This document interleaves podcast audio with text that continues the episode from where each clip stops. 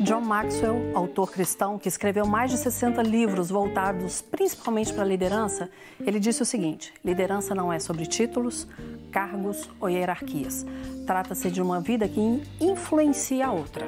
Um líder influencia com ações, mas também com as palavras. Qual linguagem os líderes do governo de hoje e as novas lideranças políticas, quais as estratégias elas têm usado para conquistar o apoio da população? É sobre isso que nós vamos falar hoje com o secretário-geral do governo de Minas, senhor Igor Eto, e eu quero muito que você participe dessa conversa com a gente. Vamos tomar um café?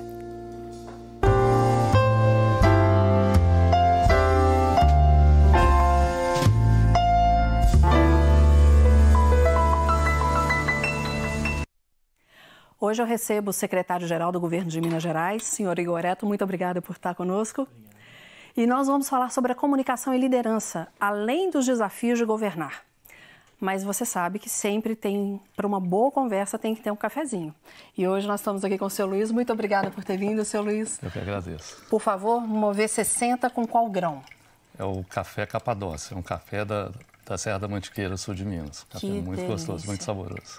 E a gente encontra também esse café como ca... chama a empresa do senhor? Café com Cacau. Café, onde que ela fica? Fica aqui na Avenida é, Coronel José Dias Bicalho, aqui perto da Rede Super. E, que bairro que é? é? Entre o bairro São José e o bairro São Luís. Então, bem no, perto mesmo. Bem pertinho, é número 1038. Ah, e qual o horário de funcionamento? É de segunda a sábado, durante a semana de uma da tarde às sete da noite. E no sábado de 10 da manhã a 3 da tarde. Ah, eu vou lá experimentar os outros cafés também. Enquanto o senhor vai passando e coando aqui. Eu vou eu começar vou a conversar. Aqui. Tá joia. O senhor só me avisa que eu volto aqui para pegar o café e servir o nosso convidado. Tá joia.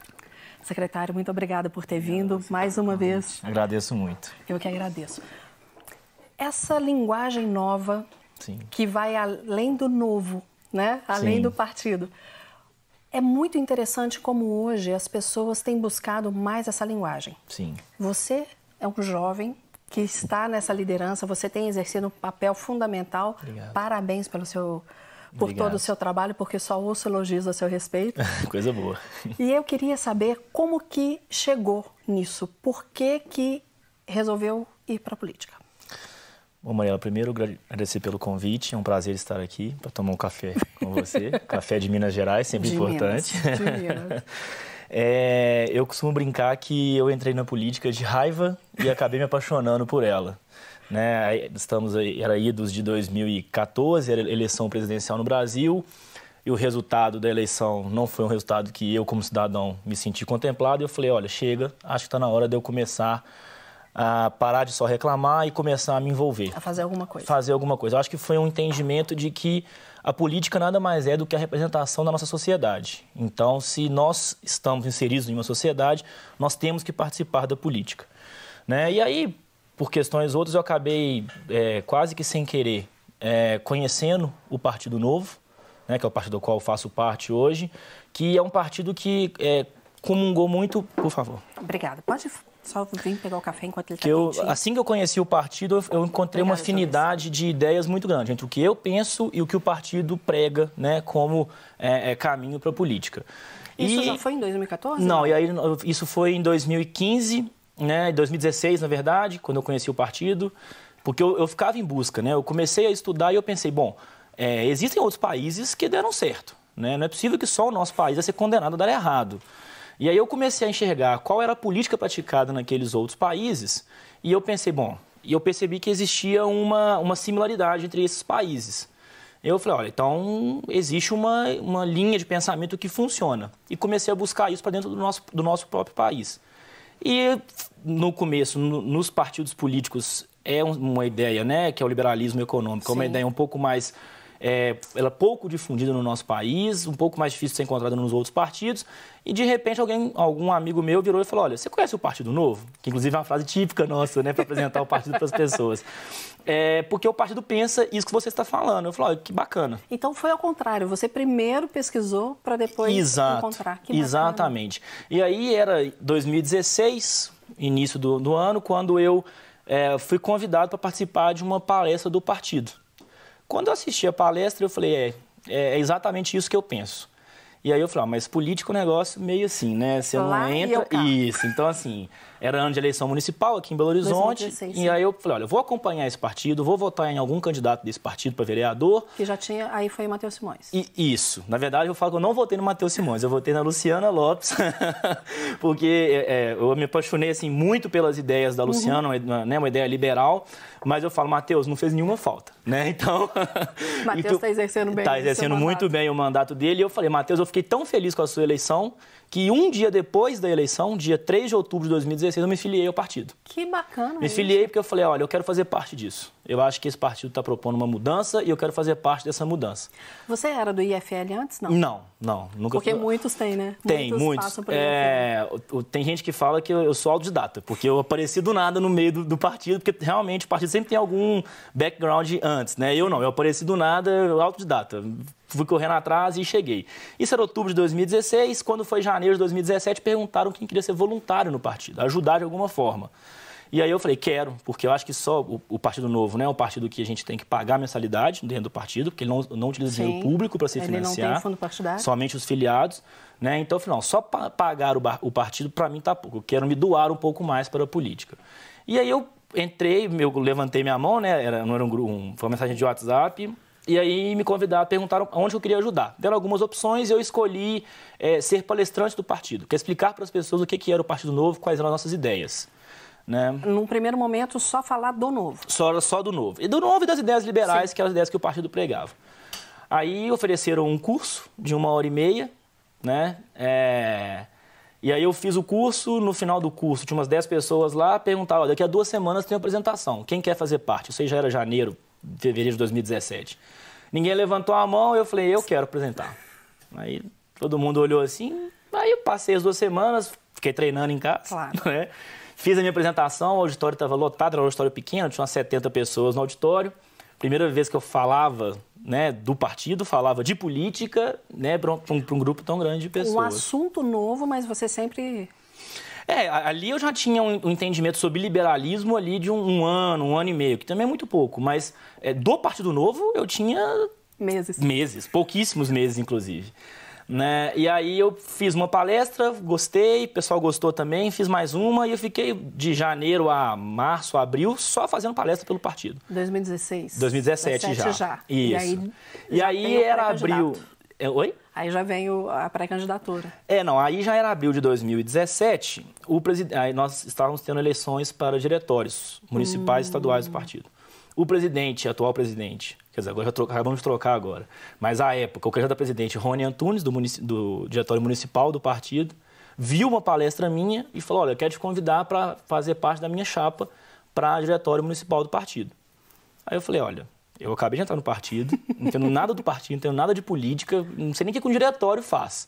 Ele falou, não se preocupa, vai dar tudo certo. Eu falei, tá, mas eu não entendo disso. Não, a gente te ensina. Aí eu falei, bom, então vamos aproveitar. Aí eu aproveitei a oportunidade, isso, abril de 2017, assumi a Secretaria Financeira do partido, aí fizemos toda a pré-campanha para 2018. Em 2018 conhecemos o então candidato Romeu Romeu Zema, né, ajudamos a montar a chapa de deputados do partido. Eu fui coordenador de administração da Você não campanha. conhecia, então, o Romeu antes? Ninguém conhecia o Romeu antes. Nós conhecemos ele por. Você. Você pode achar. Ninguém conhecia ele, é, ele E e aí. partido ele chegou também junto, né? Chegou. Também foi convidado. Ele também foi, Ele foi foi, foi buscado pelo partido, Sim. né? Não era, também não procurou. E aí fui coordenador de administração da campanha em 2018. E aí eu comuniquei pro pessoal. Falei, olha, terminou a campanha, eu vou sair do diretório do partido, porque em 2020 eu quero ser candidato a vereador por Belo Horizonte. Todo mundo falou, ok, sem problema nenhum. É, saí, entreguei a campanha, entreguei a minha parte, governador eleito, tudo certo. É, quando foi duas, três semanas depois, meu telefone toca, me chamava e falou, olha, precisamos de você no governo. Eu falei, oh meu Deus. Mudei meus Eu já tô com um plano todo feito para 2020 e tal. Não, precisamos de você para o governo e o cargo é esse, esse, esse, secretário-geral e tal. E aí, assim, o que me ocorreu na hora é, foram duas coisas. A primeira é que, assim, é, como eu te disse, né, eu entrei na política por raiva e acabei me apaixonando. Naquela altura, eu trabalhei voluntário no partido de 2016 até o final de 2018. Eu acabei me tornando uma, um- uma paixão, porque quando você vê Quando você faz política e você tem plena convicção de que a política é o melhor caminho para se construir uma nova sociedade, né, eu acabei me apaixonando por aquilo. Eu falei, olha, é isso que eu quero para minha vida. Né, me recordo até lá em 2015, 2016, quando eu falei pro meu pai que eu me filiaria, ele falou: Mas eu investi tanto em você para você virar político. Aí então eu falei: Olha, eu, eu, eu, acho que a gente só trabalha mal a política, mas a política é uma atividade muito nobre e necessária. E necessária. Eu costumo dizer que a política, o, a outra opção da política é a guerra. Né? A sociedade ela vai ter divergências sempre. E o caminho para se construir convergências é a política. A outra opção é guerra. E isso não é um bom caminho. A boa política e a boa conversa. Porque a política é a habilidade de conversar. Mariela, eu, assim, Minas Gerais tem um, um, uma tradição política muito forte. Sim. E eu tenho certeza é porque a gente gosta muito de tomar um cafezinho e conversar. E porque conversar política é conversa, política é diálogo. Né? E o mineiro, diálogo. ele é muito predisposto ao diálogo. Né? Então, acho que com um cafezinho, um queijinho, a gente consegue dialogar bastante. Acho que isso faz boa parte da, da boa fama dos mineiros na política. Se nós pegarmos é. Juscelino, Itamar, é, quem mais me ajuda? Juscelino, Itamar. Itamar é, é ah, sumiram aqui, muito, mas é, tem vários. Tem vários. Né? A política essas, mineira é, é muito sempre, rica, né? Sempre esteve Passou por um momento muito ruim nos últimos anos, mas eu tenho a sensação de que nós estamos criando grandes novos líderes por aí. Eu tenho certeza disso. Eu tenho certeza disso. Eu quero retomar essa conversa porque nós vamos falar mais a respeito dessa comunicação. Sim. Você me disse que você ali naquele momento foi falar sobre um assunto, mas que você estudou antes. Isso. E eu quero entender como foi a sua trajetória para que você chegasse. Você se apresentou várias vezes antes ou não? Mas só que a gente vai para um breve intervalo. Ok. E a gente volta rapidinho. Fica aí esperando.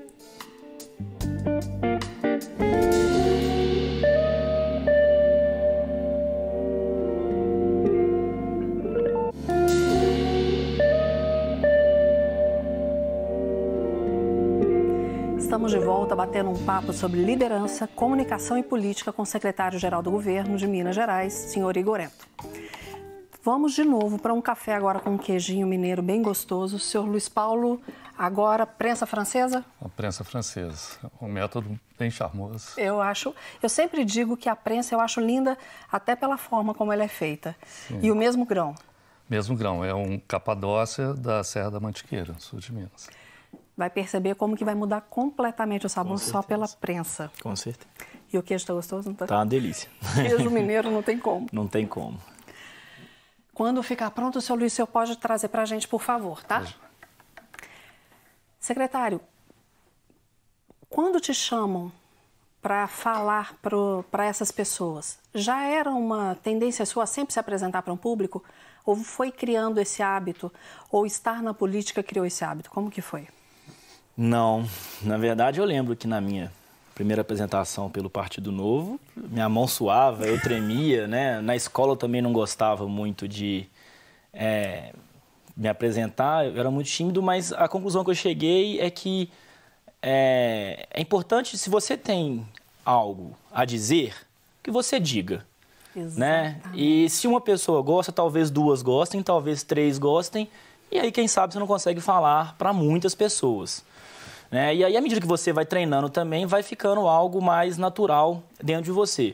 Mas hoje eu lido muito bem com, com essa condição. Até porque, é, com muita gente, você passa a mensagem de uma vez só para muita gente, né? Agora, o que eu aprendi também é que você sempre tem que estar aberto ao retorno do público, Exatamente. né? Então, assim, quando você fala, as pessoas reagem. E aí, muitas vezes, quando eu estou dando uma palestra, falando para muita gente, eu vou reparando se tem alguém dormindo, se tem alguém né, fazendo, fazendo não com a cabeça ou sim.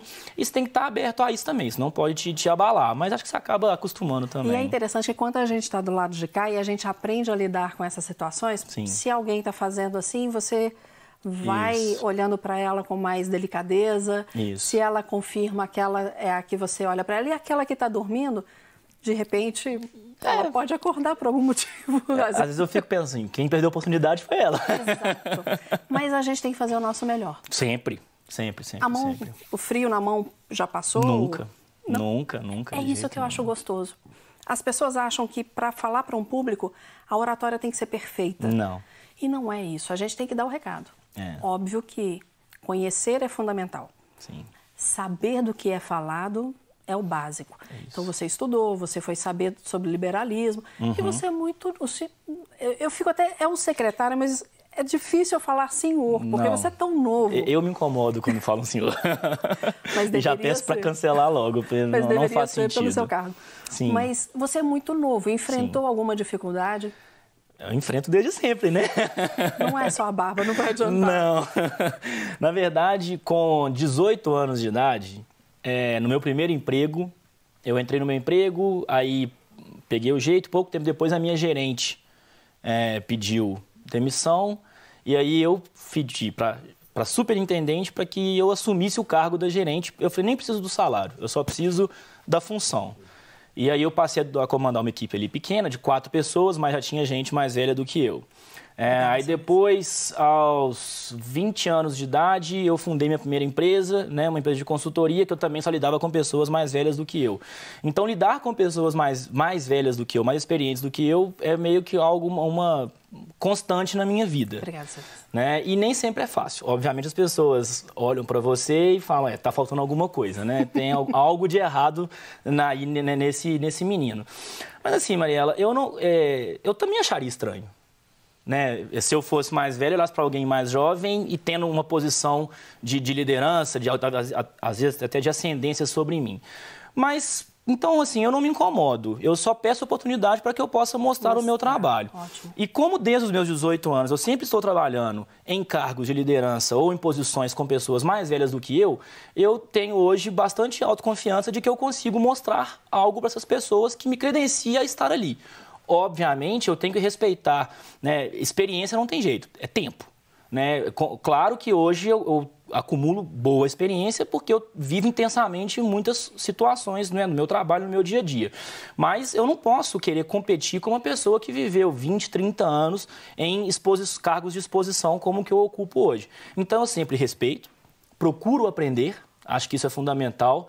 Né? Eu sempre tenho um, um, radar dentro de mim de, olha, absorva, absorva o que essa pessoa está dizendo. A vida é uma estrada. Se ela está na sua frente, fatalmente ela já viu coisas que você vai ver ainda. Então, se você conseguir absorver, você vai conseguir atalhar a sua estrada. Com certeza. Né? Então, eu sempre absorvo, sempre respeito, mas também mostro o meu serviço, mostro o meu valor. Né? Diz que a vida é meio um, um problema entre saúde né, tempo, energia. Então, quando você é jovem, você tem saúde mas não tem condições de, de, né, de, de experiência. Sim. E quando você envelhece é o contrário. Você tem experiência, mas não tem saúde para fazer as coisas. Então eu tento dar o meu melhor. Assim. Bom, então hoje, como eu tenho muita saúde, muita energia, eu trabalho, eu pego no pesado mesmo e não me importo com isso.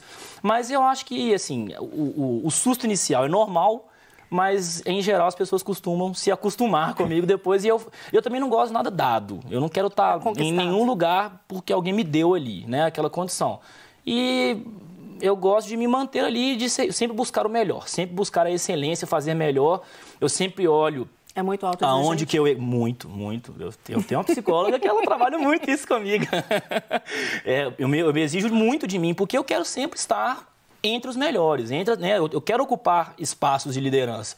Então você tem que saber aprender também e ter o seu lugar, o seu espaço. E acho que aos pouquinhos a gente vai conquistando isso daí. Sabe que eu me lembrei que eu tô rindo porque eu me lembro a primeira vez que o Emílio te encontrou, comentário do Emílio. Emílio não vai brigar comigo.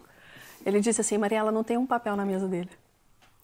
Uhum. Ele ficou impressionado com isso, porque com o cargo que você tem, com a agilidade que você tem, e é. parece que você disse para ele assim: eu faço o possível para que tudo seja resolvido a tempo. Isso. E que é não isso. fique papel em cima da mesa. Eu Exatamente. achei isso fantástico. Exatamente. Porque isso é uma forma de comunicar agilidade, isso é uma forma de comunicar competência. Sim. E é isso que você passou para o Emílio. E Sim. ele chegou lá em casa comentando isso. Falei, Mariela, ele resolve tudo rápido. É. Porque nem papel ele deixa em cima da mesa. Bom, fico agradecido de mandar um abraço para o Emílio, né, grande amigo. É, e eu, é mais ou menos isso mesmo. Eu chego de manhã, minha mesa está cheia de papel. E ali eu coloco é, a minha meta do dia, esvaziar aquela mesa ali para a gente conseguir dar o andamento para as coisas.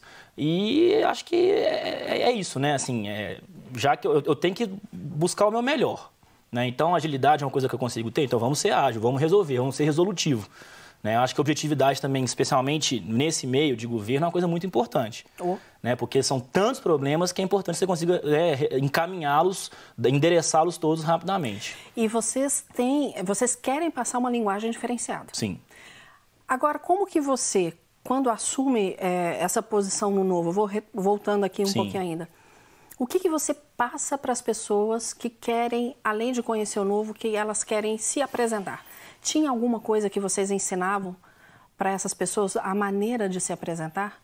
A maneira de... Porque muitas vezes a comunicação a, a ideia é fantástica, Sim. mas a comuni se perde na comunicação.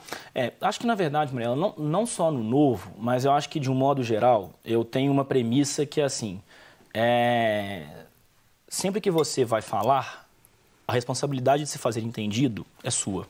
A responsabilidade é do comunicador. Exatamente. Então, é, você tem que entender o público que você vai falar.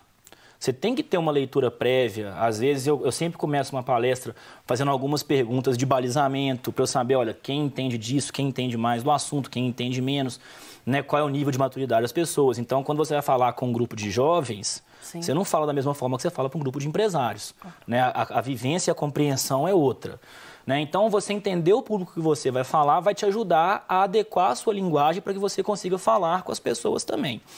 É, Além disso, eu acho que é muito importante que você seja claro e objetivo nas suas informações.